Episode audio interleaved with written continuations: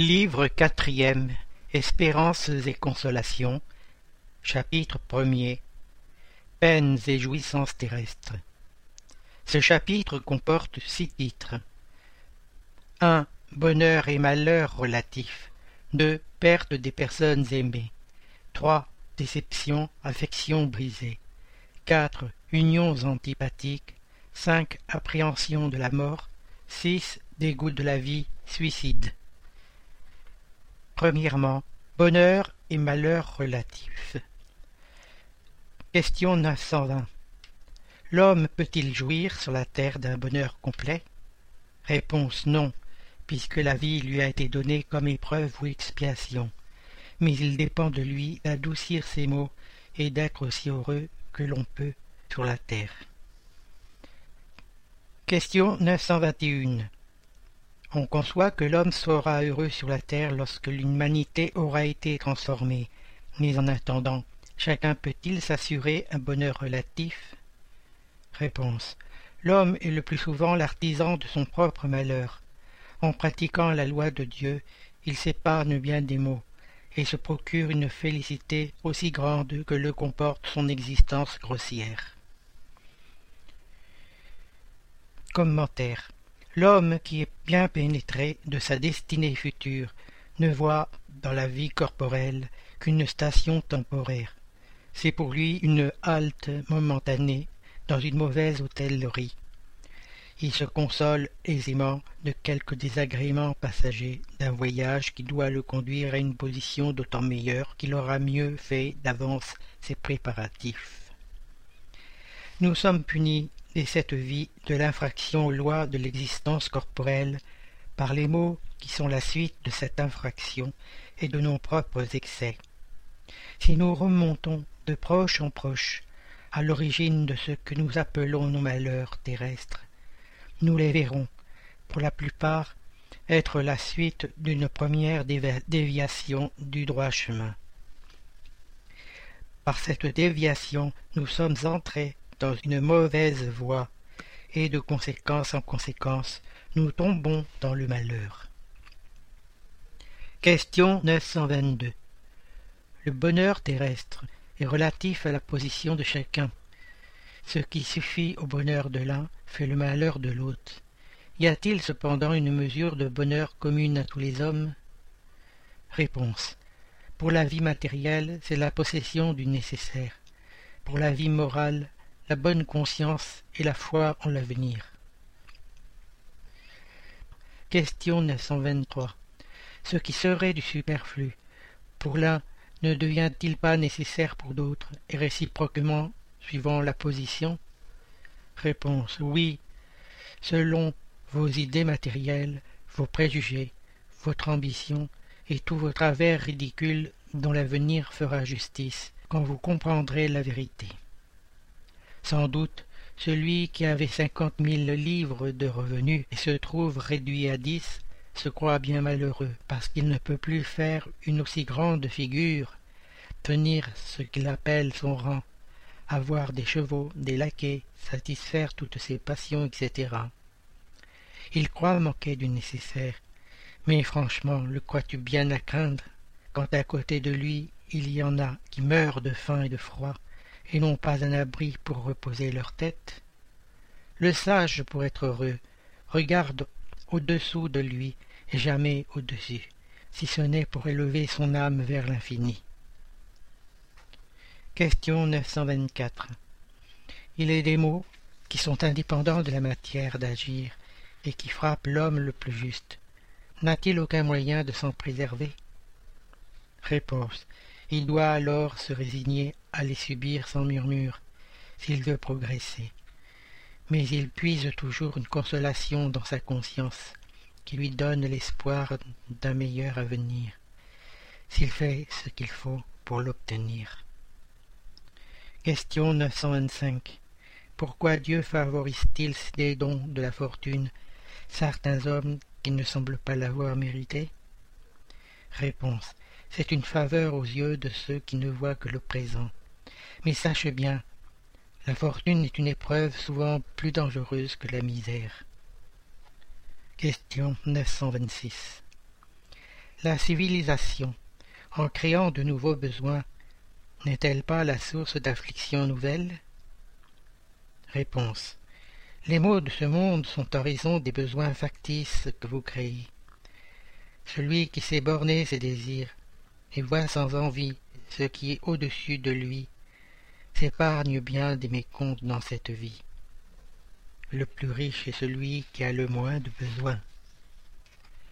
Vous enviez les jouissances de ceux qui vous paraissent les heureux du monde, mais savez-vous ce qui leur est réservé? S'ils ne jouissent que pour eux, ils sont égoïstes, alors viendra le revers. Plaignez-les plutôt. Dieu permet quelquefois que le méchant prospère, mais son bonheur n'est pas à envier, car il le paiera avec des larmes amères. Si le juste est malheureux, c'est une épreuve dont il lui sera tenu compte s'il la supporte avec courage. Souvenez-vous de ces paroles de Jésus. Heureux ceux qui souffrent, car ils seront consolés. Question 927 Le superflu n'est certainement pas indispensable au bonheur, mais il n'en est pas ainsi du nécessaire. Or le malheur de ceux qui sont privés de ce nécessaire n'est-il pas réel? Réponse. L'homme n'est véritablement malheureux que lorsqu'il souffre du manque de ce qui est nécessaire à la vie et à la santé du corps. Cette privation est peut-être sa faute. Alors il ne doit s'en prendre qu'à lui-même. Si elle est la faute d'autrui, la responsabilité retombe sur celui qui en est la cause. Question 928 par la spécialité des aptitudes nouvelles. Dieu indique, évidemment, notre vocation en ce monde. Beaucoup de mots ne viennent-ils pas de ce que nous ne suivons pas cette vocation? Réponse. C'est vrai, et ce sont souvent les parents qui, par orgueil ou par avarice, font sortir leurs enfants de la voie tracée par la nature. Par ce déplacement compromettent leur bonheur. Ils en sont responsables. Autre question. Ainsi, vous trouveriez juste que le fils d'un homme haut placé dans le monde fît des sabots, par exemple, s'il avait de l'aptitude pour cet état? Réponse.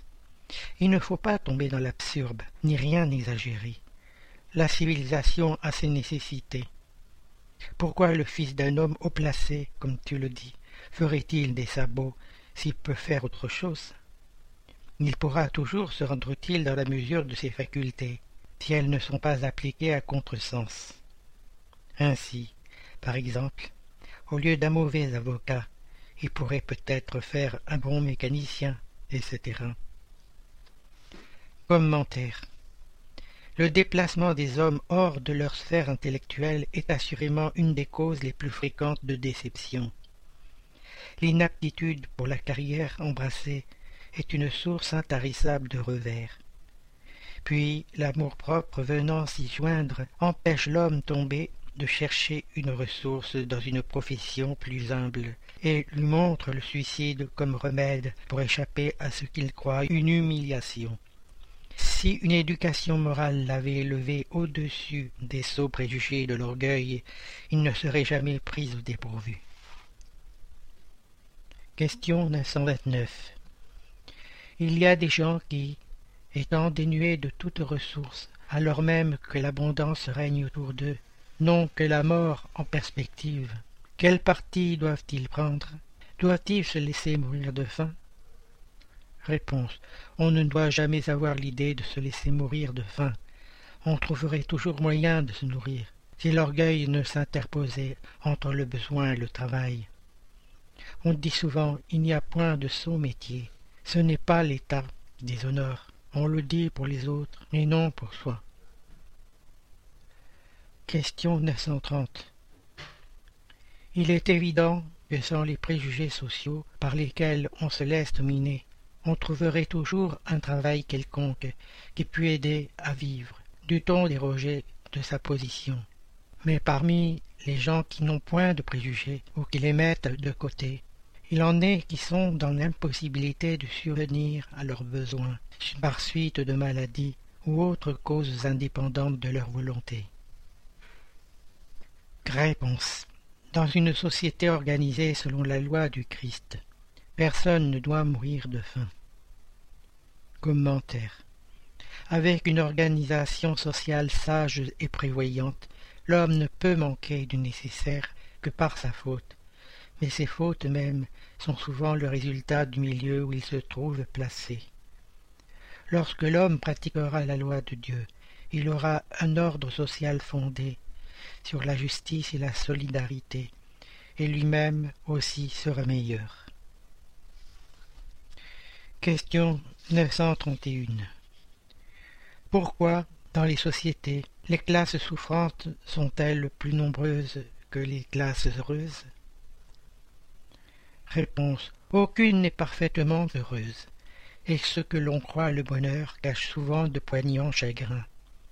La souffrance est partout. Cependant, pour répondre à ta pensée, je dirais que les classes que tu appelles souffrantes sont plus nombreuses, parce que la terre est un lieu d'expiation. Quand l'homme en aura fait le séjour du bien et des bons esprits, il n'y sera plus malheureux, et elle sera pour lui le paradis terrestre.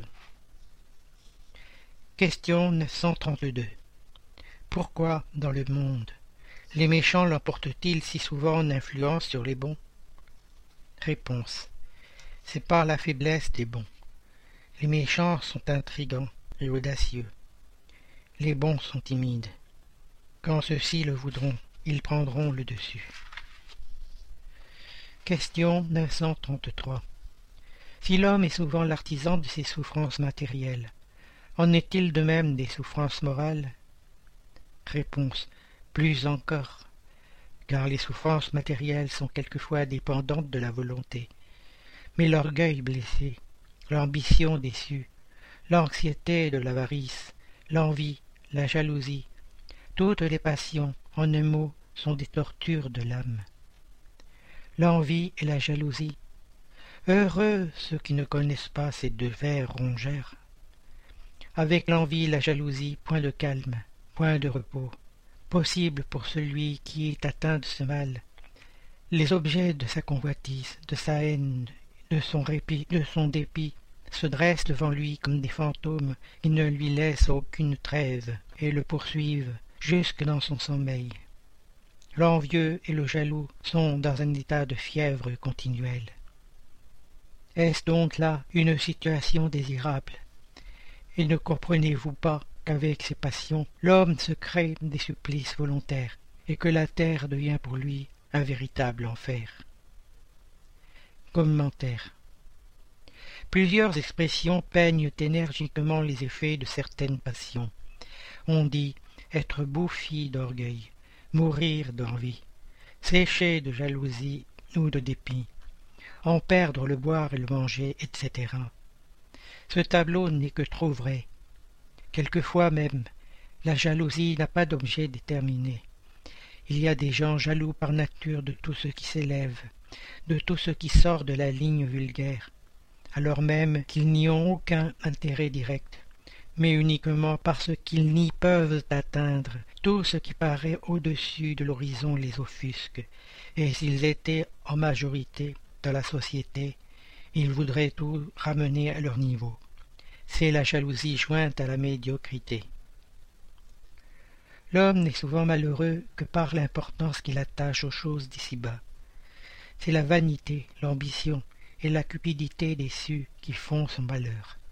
S'il se place au-dessus du cercle étroit de la vie matérielle, s'il élève ses pensées vers l'infini qui est sa destinée, les vicissitudes de l'humanité lui semblent alors mesquines et puériles, comme les chagrins de l'enfant qui s'afflige de la perte d'un jouet dont il faisait son bonheur suprême. Celui qui ne voit de félicité que dans la satisfaction de l'orgueil et des appétits grossiers est malheureux quand il ne peut les satisfaire tandis que celui qui ne demande rien au superflu est heureux de ce que d'autres regardent comme des calamités. Nous parlons de l'homme civilisé, car le sauvage, ayant des besoins plus bornés, n'a pas les mêmes sujets de convoitise et d'angoisse. sa manière de voir les choses est tout autre. Dans l'état de civilisation, l'homme raisonne son malheur et l'analyse. C'est pourquoi il en est plus affecté, mais il peut aussi raisonner et analyser les moyens de consolation. Cette consolation, il appuise dans le sentiment chrétien qui lui donne l'espérance d'un avenir meilleur, et dans le spiritisme qui lui donne la certitude de cet avenir. Deuxièmement, perte des personnes aimées. Question 934. La perte des personnes qui nous sont chères n'est-elle pas une de celles qui nous causent un chagrin d'autant plus légitime que cette perte est irréparable et qu'elle est indépendante de notre volonté? Réponse. Cette cause de chagrin atteint le riche comme le pauvre. C'est une épreuve ou expiation, et la loi commune. Mais c'est une consolation de pouvoir communiquer avec vos amis par les moyens que vous avez, en attendant que vous en ayez d'autres plus directs et plus accessibles à vos sens. Question 935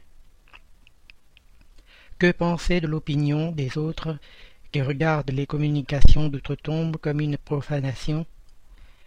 Réponse. Il ne peut y avoir profanation quand il y a recueillement, et quand l'évocation est faite avec respect et convenance. Ce qui le prouve, c'est que les esprits qui vous affectionnent viennent avec plaisir.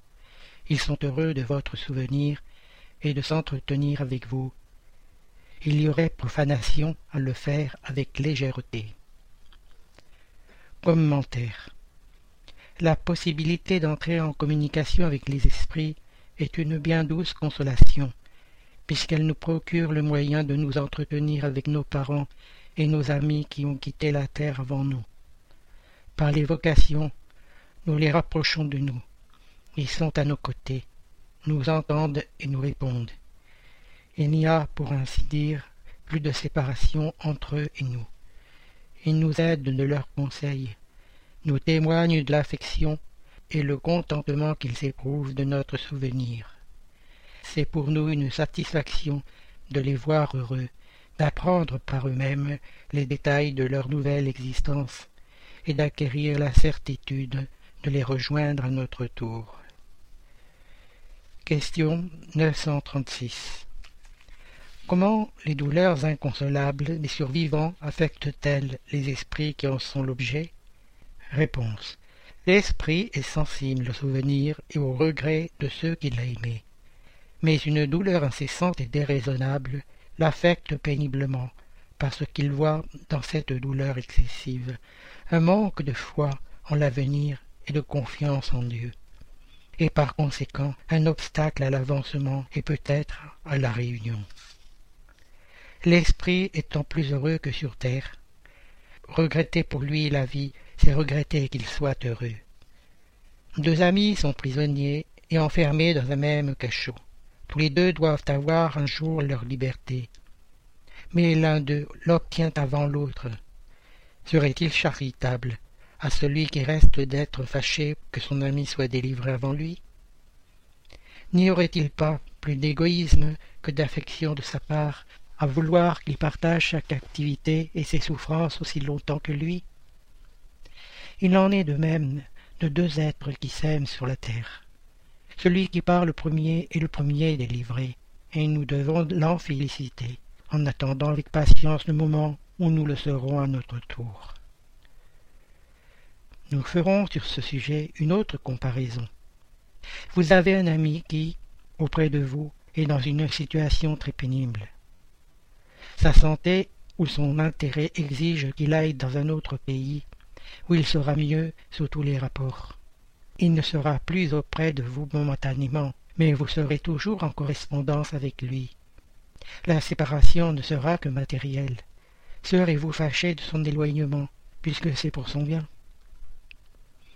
La doctrine spirite, par les preuves patentes qu'elle donne de la vie future, de la présence autour de nous de ceux que nous avons aimés, de la continuité de leur affection et de leur sollicitude, par, les relations qu'elle nous met à même d'entretenir avec eux, nous offre une suprême consolation dans une des causes les plus légitimes de douleur. Avec le spiritisme, plus de solitude, plus d'abandon. L'homme le plus isolé a toujours des amis près de lui, avec lesquels il peut s'entretenir. Nous supportons impatiemment les tribulations de la vie. Elles nous paraissent si intolérables que nous ne comprenons pas que nous les puissions endurer. Et pourtant, si nous les avons supportées avec courage, si nous avons su imposer silence à nos murmures, nous nous en féliciterons quand nous serons hors de cette prison terrestre, comme le patient qui souffre se félicite, quand il est guéri, de s'être résigné à un traitement douloureux. Troisièmement, déception, ingratitude, affection brisée. Question 937. Les déceptions que nous font éprouver l'ingratitude et la fragilité des liens de l'amitié ne sont-elles pas aussi pour l'homme de cœur une source d'amertume? Réponse. Oui, mais nous vous apprenons à plaindre les ingrats et les amis infidèles. Ils seront plus malheureux que vous. L'ingratitude est fille de l'égoïsme, et l'égoïste trouvera plus tard des cœurs insensibles comme il l'a été lui-même. Songez à tous ceux qui ont fait plus de bien que vous, qui valurent mieux que vous, et qui ont été payés par l'ingratitude. Songez que Jésus lui-même a été bafoué et méprisé de son vivant, traité de fourbe et d'imposteur, et ne vous étonnez pas qu'il en soit de même à votre égard.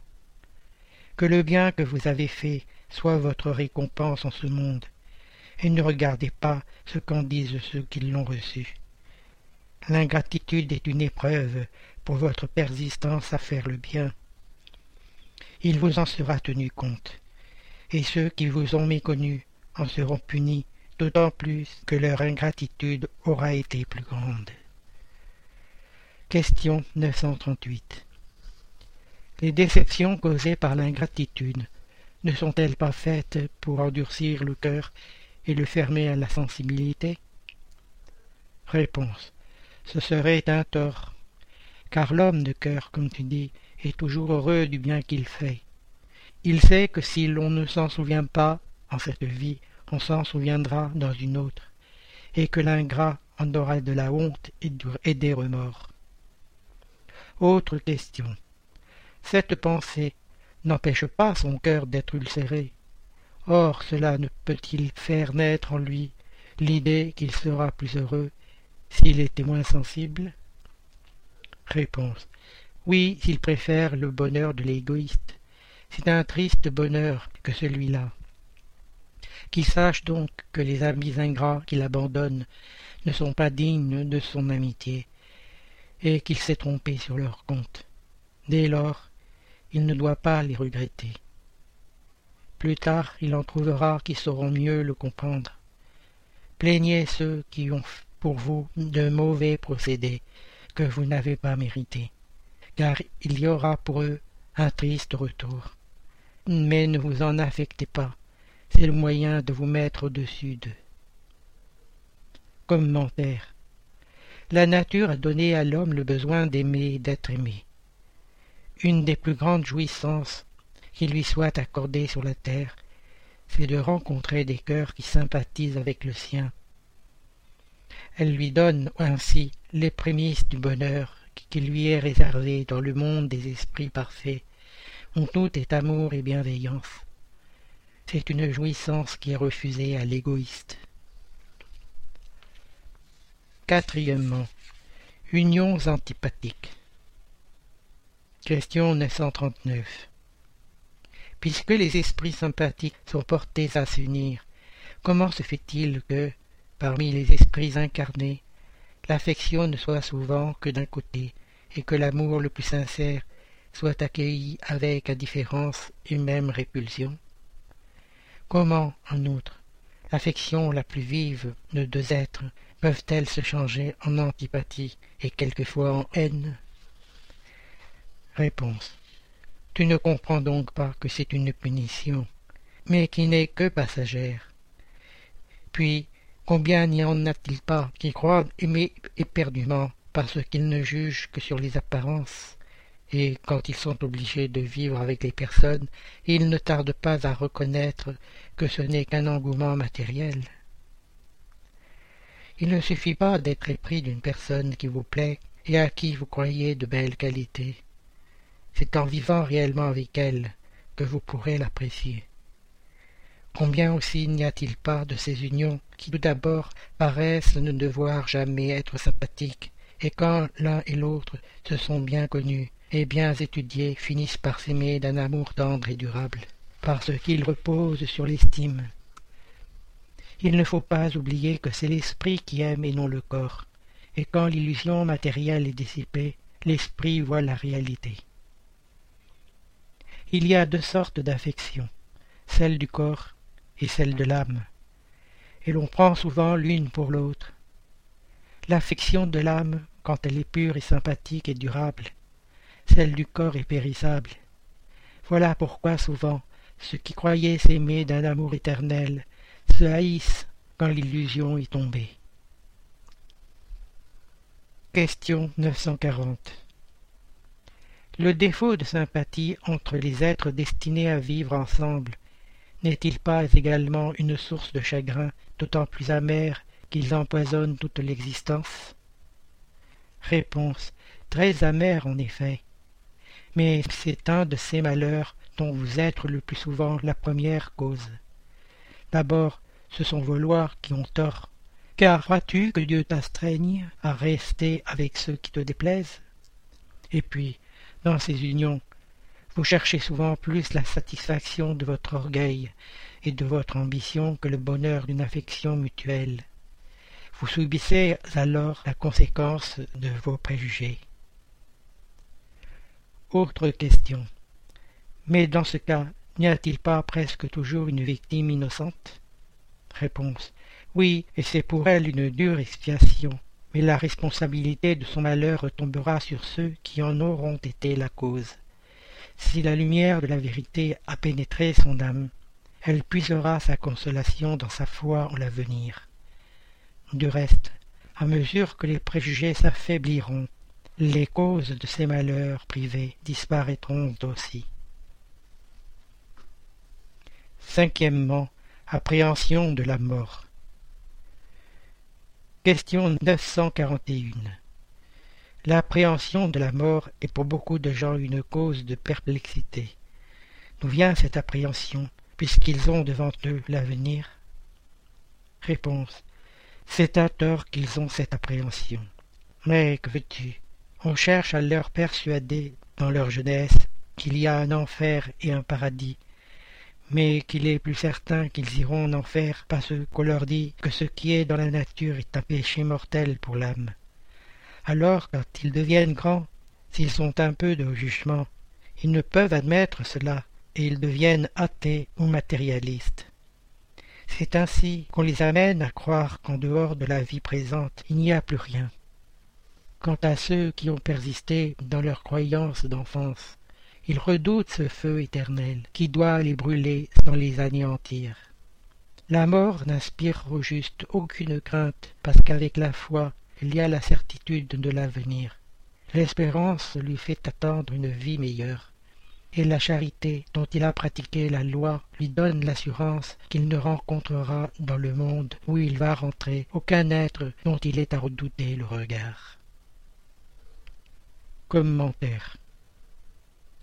L'homme charnel, plus attaché à la vie corporelle qu'à la vie spirituelle, a, sur la terre, des peines et des jouissances matérielles. Son bonheur est dans la satisfaction fugitive de tous ses désirs. Son âme, constamment préoccupée et affectée des vicissitudes de la vie, est dans une anxiété et une torture perpétuelle. La mort l'effraye parce qu'il doute de son avenir et qu'il laisse sur la terre toutes ses affections et toutes ses espérances. L'homme moral, qui s'est développé au-dessus des besoins factices créés par les passions, a, dès ici-bas, des jouissances inconnues à l'homme matériel. La modération de ses désirs donne à son esprit le calme et la sérénité. Heureux du bien qu'il fait, il n'est point pour lui de déception, et les contrariétés glissent sur son âme sans y laisser d'empreintes douloureuses. Question 942 Certaines personnes ne trouvent-elles pas ces conseils pour être heureux sur la terre un peu banaux? N'y verront-elles pas ce qu'elles appellent les lieux communs des vérités rebattues? Et ne diront-elles pas qu'en définitive le secret pour être heureux, c'est de savoir supporter son malheur? Réponse. Il y en a qui diront cela, et beaucoup. Mais il en est d'elles comme de certains malades à qui le médecin prescrit la diète. Ils voudraient être guéris sans remède et en continuant à se donner des indigestions. Sixièmement, dégoût de la vie, suicide. Question 943.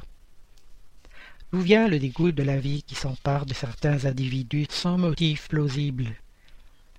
Réponse. Effet de l'oisiveté, du manque de foi et souvent de la satiété. Pour ceux qui exercent ces facultés dans un but utile et selon ses aptitudes naturelles, le travail n'a rien d'aride et la vie s'écoule plus rapidement.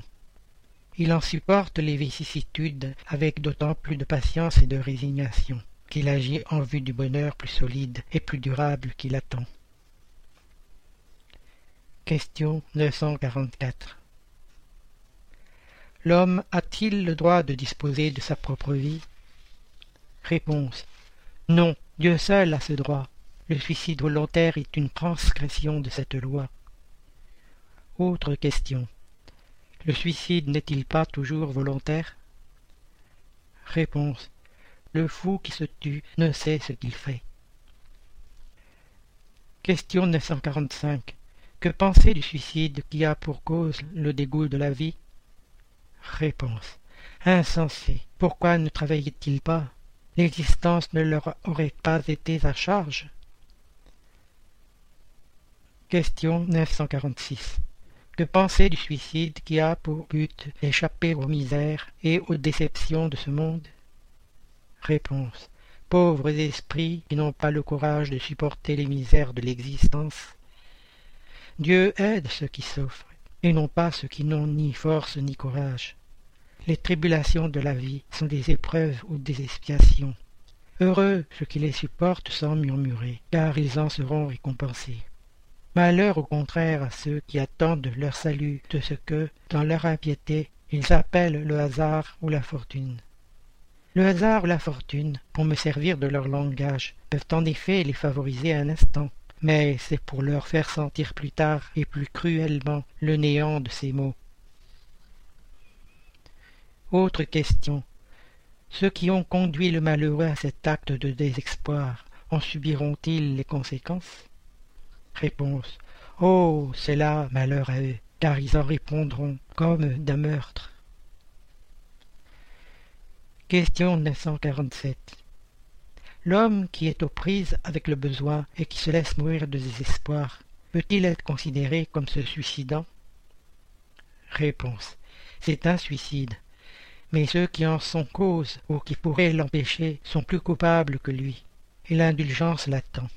Pourtant, ne croyez pas qu'il soit entièrement absous, s'il a manqué de fermeté et de persévérance, et s'il n'a pas fait usage de toute son intelligence pour se tirer du bourbier.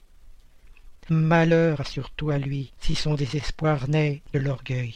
Je veux dire, s'il est de ces hommes en qui l'orgueil paralyse les ressources de l'intelligence, qui rougiraient de devoir leur existence au travail de leurs mains et qui préfèrent mourir de faim plutôt que de déroger à ce qu'ils appellent leur position sociale. N'y a-t-il pas cent fois plus de grandeur et de dignité à lutter contre l'adversité, à braver leur critique d'un monde fut-il égoïste qui n'a de bonne volonté que pour ceux qui ne manquent de rien et vous tournent le dos dès que vous avez besoin de lui? Sacrifier sa vie à la considération de ce monde est une chose stupide, car il n'en tient aucun compte. Question 948. Le suicide qui a pour but d'échapper à la honte d'une mauvaise action est-il aussi répréhensible que celui qui est causé par le désespoir? Réponse. Le suicide n'efface pas la faute. Il y en a deux au lieu d'une. car on a eu le courage de faire le mal, il faut avoir celui d'en subir les conséquences. Dieu juge, et selon la cause peut quelquefois diminuer ses rigueurs. Question 949.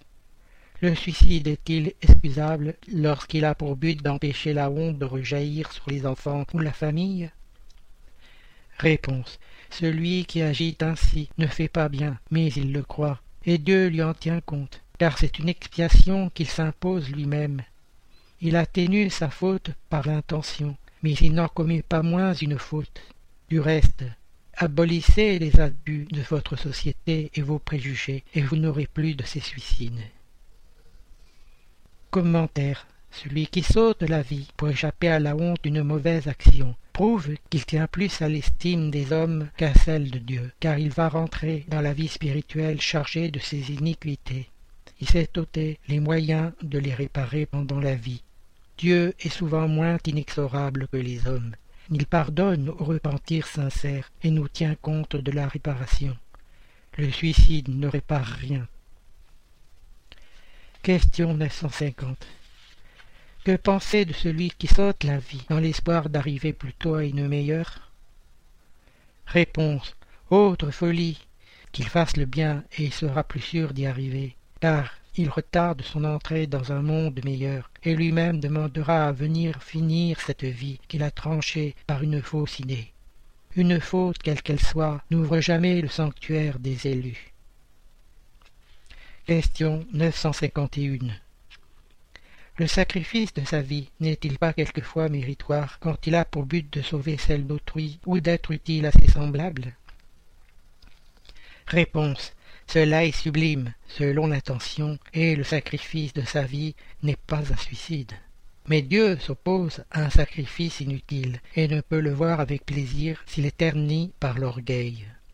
Un sacrifice n'est méritoire que par le désintéressement, et celui qui l'accomplit a quelquefois une arrière-pensée qui en diminue la valeur aux yeux de Dieu. Commentaire. Tout sacrifice fait aux dépens de son propre bonheur est un acte souverainement méritoire aux yeux de Dieu, car c'est la pratique de la loi de charité. Or la vie étant le bien terrestre auquel l'homme attache le plus de prix, celui qui y renonce pour le bien de ses semblables ne commet point d'un attentat, c'est un sacrifice qu'il accomplit.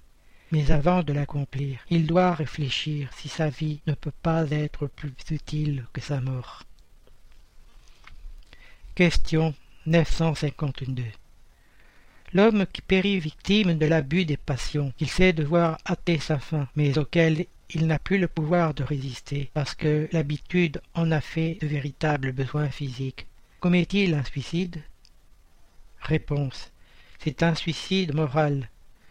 Ne comprenez-vous pas que l'homme est doublement coupable dans ce cas?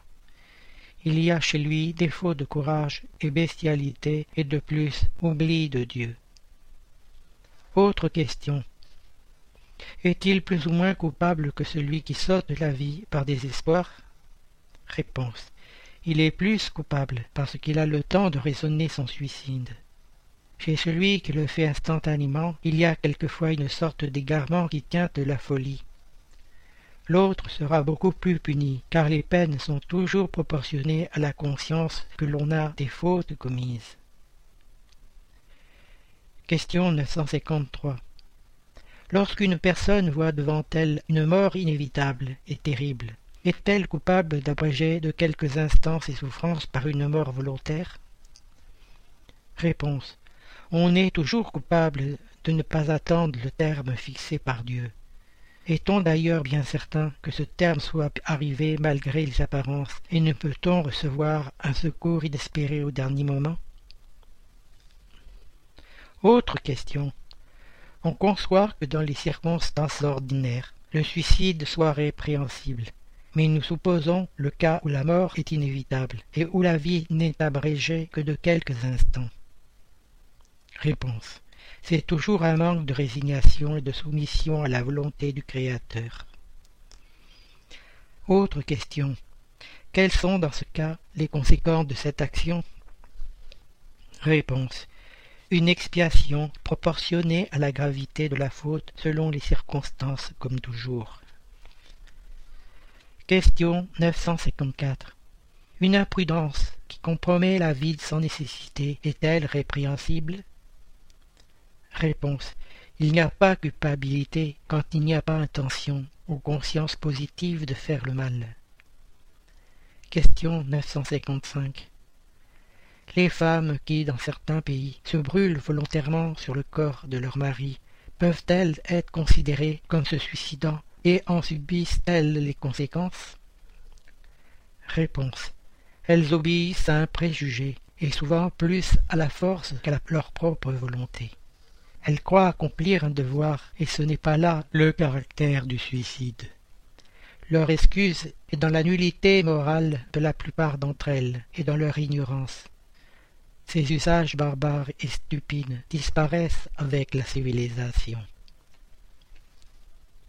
Question 956 Ceux qui, ne pouvant supporter la perte de personnes qui leur sont chères, se tuent dans l'espoir d'aller les rejoindre, atteignent-ils leur but?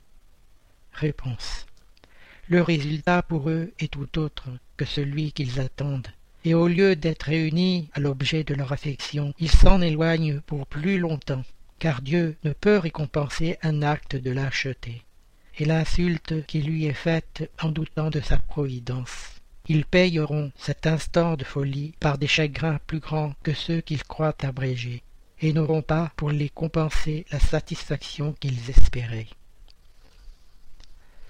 Question 957 Quelles sont, en général, les conséquences du suicide sur l'état de l'esprit? Réponse. Les conséquences du suicide sont très diverses. Il n'y a pas de peine fixée, et dans tous les cas, ils sont toujours relatifs aux causes qui l'ont amené. Mais une conséquence à laquelle le suicidé ne peut échapper, c'est le désappointement. Du reste, le sort n'est pas le même pour tous, il dépend des circonstances. Quelques-uns expient leur faute immédiatement, d'autres dans une nouvelle existence qui sera pire que celle dont ils ont interrompu le cours. Commentaire. L'observation montre en effet que les suites de suicide ne sont pas toujours les mêmes, mais il en est qui sont communes à tous les cas de mort violente et la conséquence de l'interruption brusque de la vie.